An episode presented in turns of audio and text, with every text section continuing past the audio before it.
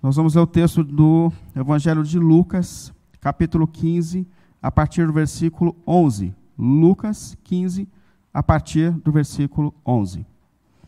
Enquanto você acha esse texto, é, eu queria lembrar que hoje a gente tem uma programação do Ministério Infantil, é, às 17 horas, né, João? 17 horas, 5 horas da tarde. Então, se você puder colocar aí na sua agenda, participar com a gente, hoje às 17 horas, tem aí na nossa agenda uma programação do Ministério Infantil, do MCA. Lucas, capítulo 15, a partir do versículo 11.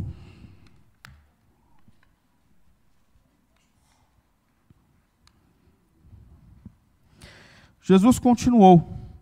Um homem tinha dois filhos. O mais novo disse ao seu pai: Pai, quero a minha parte na herança. Assim, ele repartiu a sua propriedade entre eles. Não muito tempo depois, o filho mais novo reuniu tudo o que tinha e foi para uma região distante.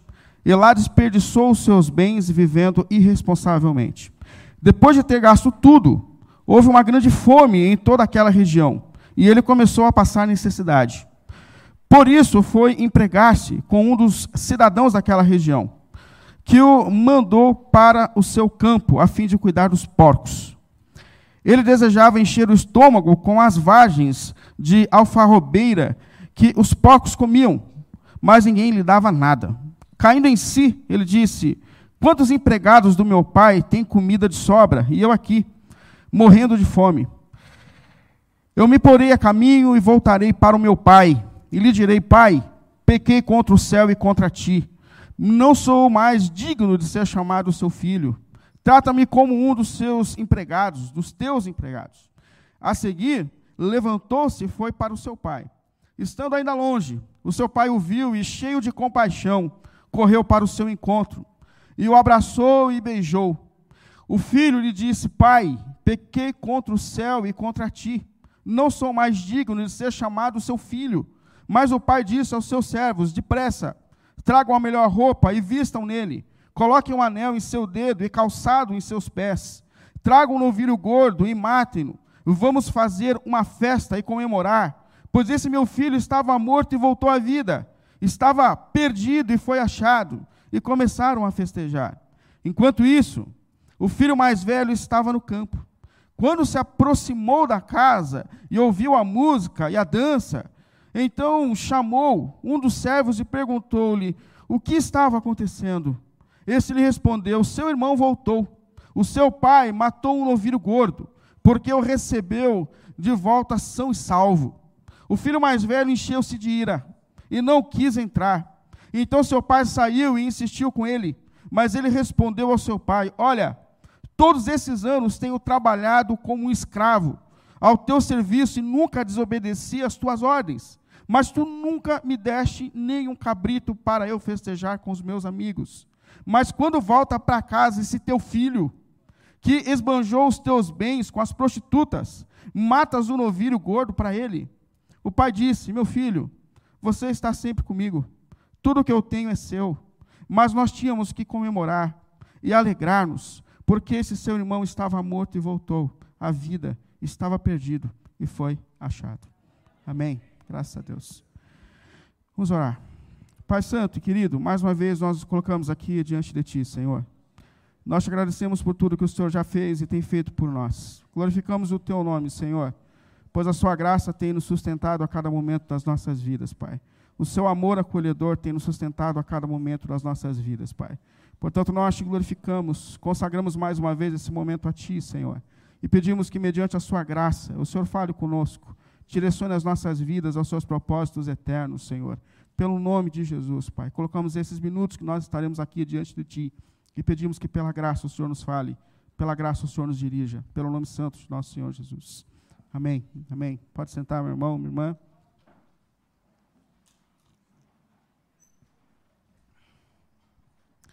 Como o Elismar disse, a gente começou uma série de reflexões, onde a gente tem refletido, refletido aqui na IAP da Vila sobre uma visão, uma missão para a nossa comunidade.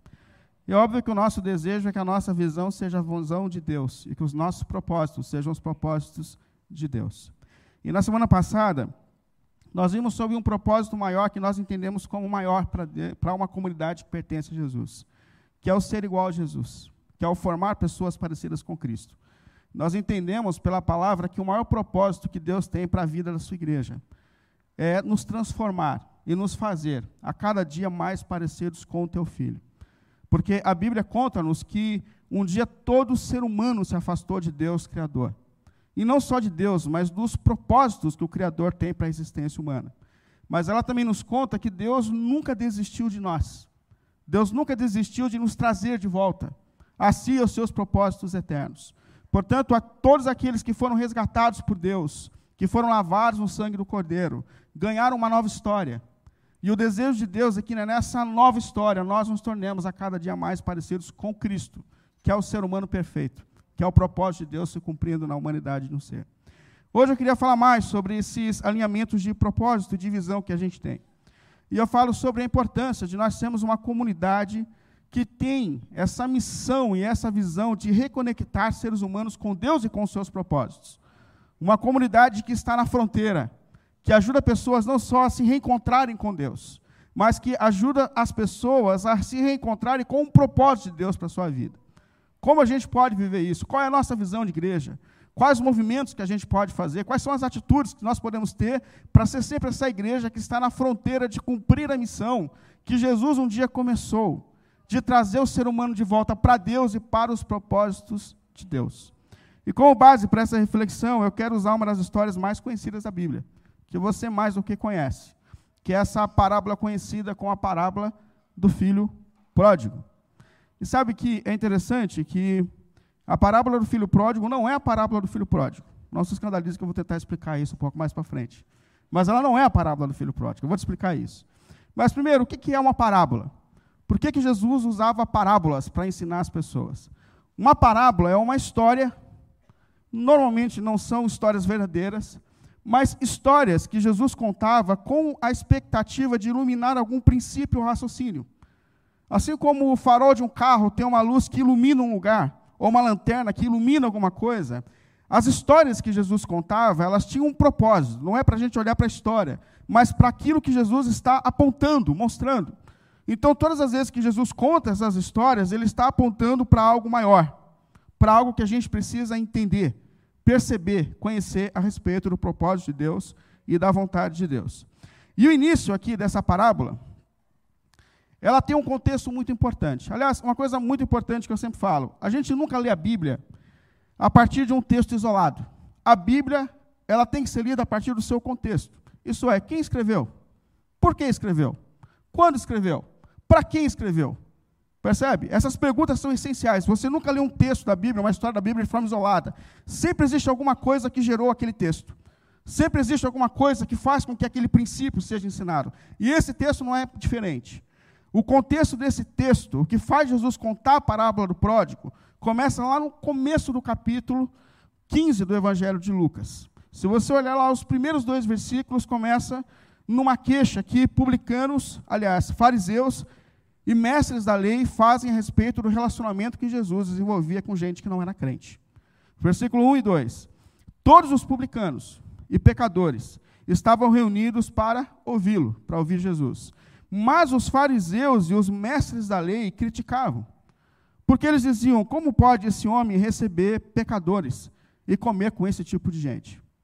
Então, em resposta a esse questionamento que esses fariseus levantavam, a respeito do ato de Jesus participar da mesa com gente que não era igreja, Jesus conta essas parábolas. Porque quem eram os publicanos criticados? Os publicanos eram pessoas que eram judeus, mas que saíram do meio dos judeus e que se alinharam ao partido opositor. Eles se alinharam aos romanos. E eles trabalhavam agora cobrando impostos abusivos dos judeus. Percebe? E impostos abusivos, tanto é que a maioria desses homens estavam enriquecendo, porque eles abusavam dos impostos que eles cobravam no povo. E eu não preciso nem dizer que os judeus odiavam os judeus que se tornaram publicanos, porque eles são aqueles que viraram de time, que abusavam do próprio povo de Deus e dos seus irmãos e compatriotas. E os pecadores, a quem Jesus está aqui, são aqueles que de fato estão vivendo longe da vontade de Deus, que abandonaram Deus, que saíram da casa do Pai, que não querem mais usar a vida para a glória de Deus, mas que estão vivendo da maneira que querem viver, segundo os seus próprios caminhos, fazendo a sua própria jornada. Esses são os pecadores. E a questão é que Jesus, o que está escandalizando esses fariseus e mestres da lei, é o fato de que Jesus está à mesa com essas pessoas. Porque os fariseus, como vocês sabem, eles eram aqueles homens extremamente zelosos à lei de Deus. Aqueles que se contorciam para viver cada ponto e vírgula da lei. E eles tinham, a gente sempre critica os fariseus, mas esses fariseus, eles tinham uma missão. Eles tinham a missão de investigar os messias que surgiam, porque Jesus não foi o único messias que surgiu. Então cabia a eles essa missão de observar se aquele que surgia como Messias, de fato batia com as descrições do Antigo Testamento e se de fato ele poderia ser validado ou não como Messias. Então eles tinham essa missão de ter esse olhar sensível. E não só eles, mas quem critica também são esses mestres da lei ou os escribas que tinham a missão de, pela palavra, perceber se era um herege ou se de fato era alguém que estava sendo enviado por Deus. E a grande questão é: quando esses homens observam que Jesus está à mesa com esse tipo de gente, eles se escandalizam. E eles levantam uma crítica intensa a Jesus. Por que, que o mestre de vocês senta com esse tipo de gente? Por que, que o mestre de vocês se relaciona com esse tipo de gente? Porque, na mentalidade desse judeu tradicional, Aqueles que não nasceram na tradição judaica simplesmente precisavam ser descartados da casa de Deus e da comunhão com o povo de Deus. Se você não era judeu puro, se você era um samaritano, qualquer tipo de gente assim, você deveria simplesmente ser descartado do povo de Deus e não deveria se misturar com essas pessoas. Em resposta a esses questionamentos, em resposta a essas pessoas, Jesus conta três parábolas, três histórias. Primeiro, ele fala de um pastor, a partir do versículo 3, que tinha 100 ovelhas mas que uma dessas ovelhas se perdeu. E o escândalo dessa parábola é que esse pastor, ele deixa no campo, ele não deixa dentro do aprisco, ele deixa largada no campo as 99 ovelhas e sai correndo atrás dessa que perdeu. É óbvio que quando ele voltasse, essas que foram largadas não estariam ali mais paradas esperando ele.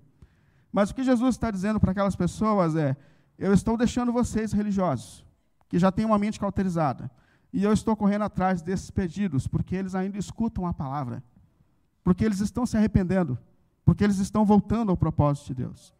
Em segundo lugar, Jesus conta a parábola da mulher que tinha uma dracma e que ela perdeu. Na verdade, ela tinha dez dracmas. E uma coisa que eu nunca tinha percebido nessa parábola é que essa dracma em si, que era uma moeda grega, ela não tem um valor tão relevante ao ponto de justificar todo o esforço desse, dessa mulher para encontrar essa dracma. E toda a festa por ter encontrado essa dracma. Tanto é que depois de encontrar, ela faz uma festa. E se ela comprou duas Coca-Cola e duas pizzas, ela gastou mais do que o valor da, da dracma. Então a questão é que ela fazia parte de uma coleção. Ela tinha 10 dracmas. Provavelmente era uma tiara ou um colar que tinha um valor sentimental para ela. Então, quando ela olha aquele colar, faltando uma peça, e ela sabe que ela não encontraria outra peça para colocar ali, porque ela foi marcada pelo tempo, e ela reencontra, ela fica feliz. Por quê? Porque aquilo tem valor para ela emocional. E o que Jesus está dizendo aqui é que esses pecadores, que não valem nada para vocês, fariseus, eles têm um valor muito grande para Deus, o Pai. Eles são como filhos perdidos. E quando eles voltam, é um motivo de muita alegria para Deus vê-los se reconectando com Deus e com a vontade de Deus. E em terceiro lugar, Jesus conta a parábola do filho pródigo. E como eu disse, ela não é a parábola do filho pródigo. Vou tentar explicar isso. Por quê? Porque se Jesus ainda está aqui respondendo os fariseus, quem se identifica aqui com os filhos, dos dois filhos, com os dois filhos, é o irmão mais velho. É o irmão mais velho.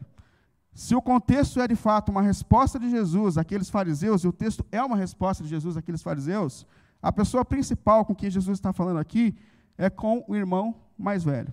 Para a gente lembrar um pouco dessa parábola. Primeiro, Jesus começa falando de um homem que tinha dois filhos. E o mais novo, um dia se aproximou do pai e falou: Pai, eu quero a minha parte na herança. E o que é interessante é que ele não tinha direito de nada, o pai estava vivo. A herança era dividida na morte. E muito provável nem tinha direito à herança, porque ele não é o mais velho. Dentro da cultura judaica, normalmente o mais velho tem direito na grande porção da herança, e não o mais novo. Então ele pede aquilo que ele não tem. E o que escandaliza a gente é que o pai entrega. O que nos surpreende é que o pai reúne os seus bens, vê o que cabe ao rapaz, supostamente, e dá para esse menino. E sem dar sermão, sem falar nada, esse menino pega aqueles recursos e ele vai para uma cidade muito longe. E é uma questão aqui interessante, porque Sempre que a gente quer viver longe dos propósitos de Deus, a gente precisa ir para longe. Porque a gente sabe que a casa do Pai traz sobre nós princípios morais que a nossa consciência não consegue lidar com o fato de viver longe de Deus e ao mesmo tempo viver na presença do Pai.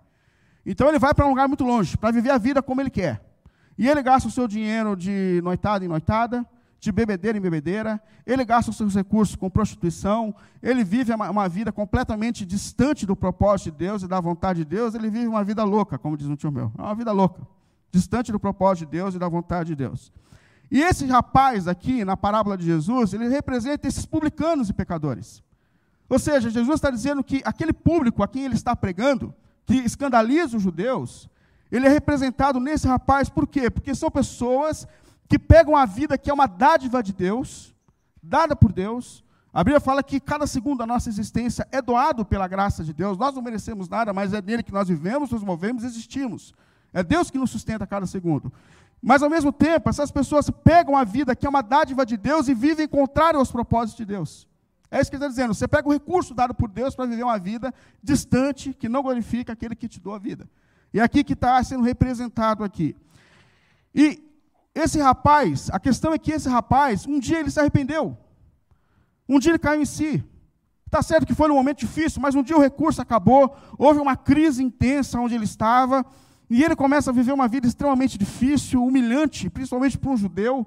Ele passa por circunstâncias difíceis, e é nesse momento que ele cai em si. Ele fala: O que eu estou fazendo aqui? No meio dos porcos, o que para um judeu era uma humilhação tremenda, comer comida de porco, cuidar de porco, eles não suportavam isso. E o que, eu estou fazendo aqui? E ele tem um estalo naquele momento, ele fala: se eu tivesse ainda com o meu pai, eu sei que o mais simples empregado do meu pai tem uma vida melhor do que essa que eu tenho. E ele prepara um discurso. Ele fala: eu vou voltar para o meu pai. E hoje eu vou voltar falando. Eu vou quebrar o meu ego, a minha, a minha, a minha natureza altiva, e eu vou chegar me quebrando. Eu vou chegar, vou falar assim: pai, estou aqui, mas eu pequei contra ti, eu pequei contra Deus, eu pequei contra o Senhor. E eu não sou digno de nada. Eu não sou digno de nada, eu não sou digno do seu perdão, eu não sou digno da sua graça, eu não sou digno de nada. Mas se o Senhor puder me aceitar como um dos mais simples dos teus empregados, eu vou ficar feliz, Pai. Isso já me basta. E o que mais uma vez nos surpreende é o Pai. Porque o Pai, quando vê esse menino voltando de longe, com o discurso preparado, o texto fala que ele corre na direção desse rapaz. E enquanto o rapaz ainda está tentando falar, pai, pequei, fala, cala a boca, moleque. Ele abraça, beija. Por quê? Porque o filho voltou. O filho voltou. E imediatamente ele manda acender a churrasqueira, chama o pessoal da banda, fala, gente, isso aqui é dia de festa. Coloca nele roupa de gente digna, de, de filho. Por quê? Porque esse meu filho estava morto e ressuscitou, ele estava perdido e foi encontrado. Traga uma melhor roupa, coloque um anel no dedo, coloque as sandálias no pé, porque ele é meu filho e hoje é dia de festa, hoje é dia de alegria. É óbvio que tudo isso representa a graça de Deus, que apesar de nós, apesar das nossas desordens, é assim que Deus nos recebe por causa da sua graça e do seu amor. Isso é a graça que um dia alcançou a cada um de nós. A misericórdia que alcança a cada um de nós. Mas a questão é que, enquanto a festa ainda está acontecendo, o filho mais velho desse homem está voltando para casa. E quando ele percebe, ele vê aquela fumaça subindo da churrasqueira, ele escuta a música, ele fala: O que está acontecendo em casa? E ele chama um dos empregados e diz assim: Escuta, o que está acontecendo em casa? E há um detalhe importante na vida desse rapaz. Por quê? Porque ele é aquele que sempre obedeceu ao pai. Ele é aquele que nunca deixou de viver debaixo da lei do pai. Ele é aquele que tem uma vida que nunca causou escândalo para a família. Ele é aquele que guarda a lei. Ele é aquele que toca na banda. Ele é aquele que serve no ministério infantil. Ele é aquele que vive dentro da igreja, que vai para a igreja cinco vezes por semana, ele é o cara que nunca encontrou um caminho longe da, da comunidade. Ele é aquele que sempre viveu. E quando ele volta para casa e ele percebe que está rolando essa festa, ele chama um dos empregados do pai e diz assim: O que está acontecendo? E o, empregado diz: Olha, teu filho, teu irmão voltou. Teu irmão voltou. E teu pai mandou acender a churrasqueira e teu pai está fazendo uma festa. Quando ele escuta isso, ele fica revoltado e ele simplesmente vira as costas e sai. E o pai, percebendo, corre atrás dele, chama ele para que ele participe da festa. Filho, teu irmão teu irmão voltou. Hoje é dia de festa. E ele tem naquele momento o desabafo de um religioso. Um desabafo de alguém que nunca amou o pai, apesar de viver na casa do pai. Essa é a grande questão. E ele olha para o pai e fala assim: Pai, você é um injusto. Você é um injusto. Porque eu sempre te servi. Eu sempre trabalhei para você. Eu sempre guardei as leis. Eu nunca, eu nunca pude festejar a vida. Eu nunca fui feliz, pai. Nunca fui feliz. Eu sempre me submeti às suas regras. Sempre. Aí chega esse moleque perdido que gastou seu dinheiro com, com, com, prostituição, com uma vida distante de ti, e o Senhor dá uma festa, o Senhor nunca me deu nada. Nada, nada, Senhor. Nunca tive oportunidade de ser feliz. Nunca. Sempre fui regido por leis que me privam do prazer da vida, é, do sentido da vida. Sempre fui, sempre fui esse cara de dentro da casa. Sempre fui, Senhor. E aqui Jesus, ele está dando uma resposta às mentes religiosas e aos fariseus. E o que Jesus está dizendo? Eu conheço os publicanos. Eu conheço. E eu sei que é tudo tranqueira. Eu sei que esses caras, realmente, vocês estão certos, eles estão vivendo fora da vontade de Deus, eu sei disso. Eu conheço essas pessoas, eu sei disso. Mas eu vou dizer uma coisa, Jesus está dizendo. Eu também conheço vocês crentes. Eu também conheço vocês crentes. Eu conheço vocês que acham que têm o direito de julgar o mundo, porque olham as pessoas de cima. Eu conheço vocês, Jesus está dizendo. Eu sei que vocês são esses que guardam a lei e que acham que a lei dá a vocês o direito de exigir de Deus. Porque o desabafo desse rapaz diante de, do pai é terrível. Eu sempre te servi, o Senhor nunca me deu nada. Olha, olha a palavra desse rapaz, eu sempre te servi, Senhor. E eu nunca ganhei nada. Eu dei o dízimo, eu guardei o sábado, eu fiz o que esses caras estão mandando, eu, eu fiz, eu sempre congreguei, eu sempre trabalhei nos ministérios. E dá uma olhada na minha vida. Cadê a prosperidade prometida? Cadê as bênçãos? O que, que deu de errado na minha vida? Cadê o resultado? E chega qualquer um e o Senhor abençoa, você confirma, mas cadê o resultado? São pessoas que entendem que a obediência dá a eles direito de exigir de Deus, de cobrar Deus, de lançar sobre Deus, percebe? São pessoas que nunca se conformaram com a doutrina da graça de Deus, de que Deus aceita pecadores de volta por sua graça e por sua misericórdia, que Deus não salva pessoas por mérito, mas salva por graça e por misericórdia, que nunca entenderam o relacionamento com Deus como um privilégio. Porque viver diante de Deus, viver com Deus é um privilégio, amém? Não é um privilégio. Que nunca entenderam que a lei de Deus é dada não como um peso sobre a igreja, mas como um Deus amoroso, que não só salva, mas que ensina pessoas a viverem como salvas. E talvez você diga assim: ah, irmão, você está dizendo então que tudo é graça de Deus. Tudo é pela graça de Deus. Tudo é pela graça de Deus, meu irmão. Tudo é pela graça de Deus.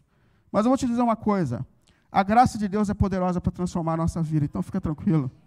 É pela graça que Deus nos transforma. É pela graça que Deus muda as nossas histórias. É pela graça que Deus nos ajuda a viver segundo as suas vontades. É tudo pela graça de Deus. Mas essa graça não só nos salva, mas transforma a nossa vida. Ela é poderosa para transformar a nossa vida.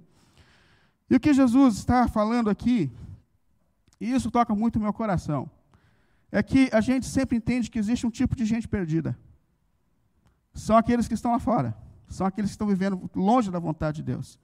Mas Jesus está dizendo para mim e para você que existem dois tipos de pessoas perdidas. E alguns estão dentro da casa do Pai. Percebe? Alguns estão dentro da casa do Pai. E ó, Jesus não está aqui passando a mão na cabeça de quem está usando a vida, que é uma dádiva de Deus, para viver da maneira que quer. Não é isso que Jesus está fazendo. O que a gente aprende aqui com esse filho de pródigo, filho pródigo que volta para casa, é que a verdadeira alegria da vida não está lá fora, está na casa do Pai. Tanto é que o pródigo voltou. O verdadeiro sentido da vida você encontra aqui, na presença de Deus. E usar a vida, que é uma dádiva de Deus, para viver na contramão do propósito de Deus, é um pecado, é um erro. E Jesus está dizendo: o Pai está te chamando de volta. Você precisa voltar. Você precisa se reconectar com Deus, porque Deus te ama e Deus quer te receber de volta na comunhão. O seu retorno é motivo de festa para Deus. Mas mais do que isso, Jesus está dizendo para a gente que existem os perdidos que estão dentro da igreja, que nunca entenderam o relacionamento com o Pai como um relacionamento de amor, que nunca amaram o Pai, que nunca amaram os irmãos. E é interessante que na discussão entre o pai e o filho mais velho, ele olha e fala assim: esse teu filho, esse teu filho, perdido, e o senhor aceita ele de volta? Aí o pai responde: sim, mas esse teu irmão, percebe? Ele é meu filho problemático, mas ele é teu irmão problemático. Todos nós somos responsáveis por eles. Todos nós temos a missão de aceitar de volta. Todos nós temos a missão de ajudar pessoas a se reconectarem com Deus. Ele é meu filho, meu irmão. Mas ele é teu irmão também.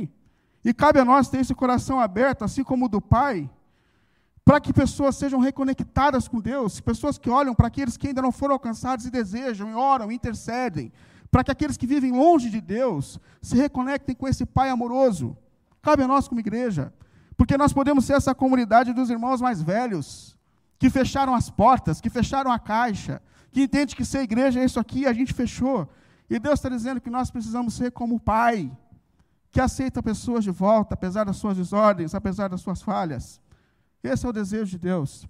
E a nossa oração é que nós precisamos acreditar que esse mesmo Pai que um dia aceitou a cada um de nós mediante a sua graça, que esse mesmo Evangelho que tem transformado a nossa vida, ele é sim poderoso para transformar a vida de qualquer pessoa. Nós temos a missão, como comunidade de Jesus, que é de acreditar que esse sangue que um dia nos lavou de todos os nossos pecados é poderoso para salvar e lavar o pecado de todo ser humano, que volta arrependido para a casa do Pai e que deseja de novo viver na comunidade, na comunhão com o Pai. É a nossa oração, os nossos movimentos, o nosso desejo é que nós sejamos essa comunidade, conectadas com essa missão de reconectar pessoas com Deus, para que elas, assim como nós, experimentem do amor, do cuidado e da graça do Pai a cada dia nas suas vidas. Amém? Amém. Vamos ficar em pé?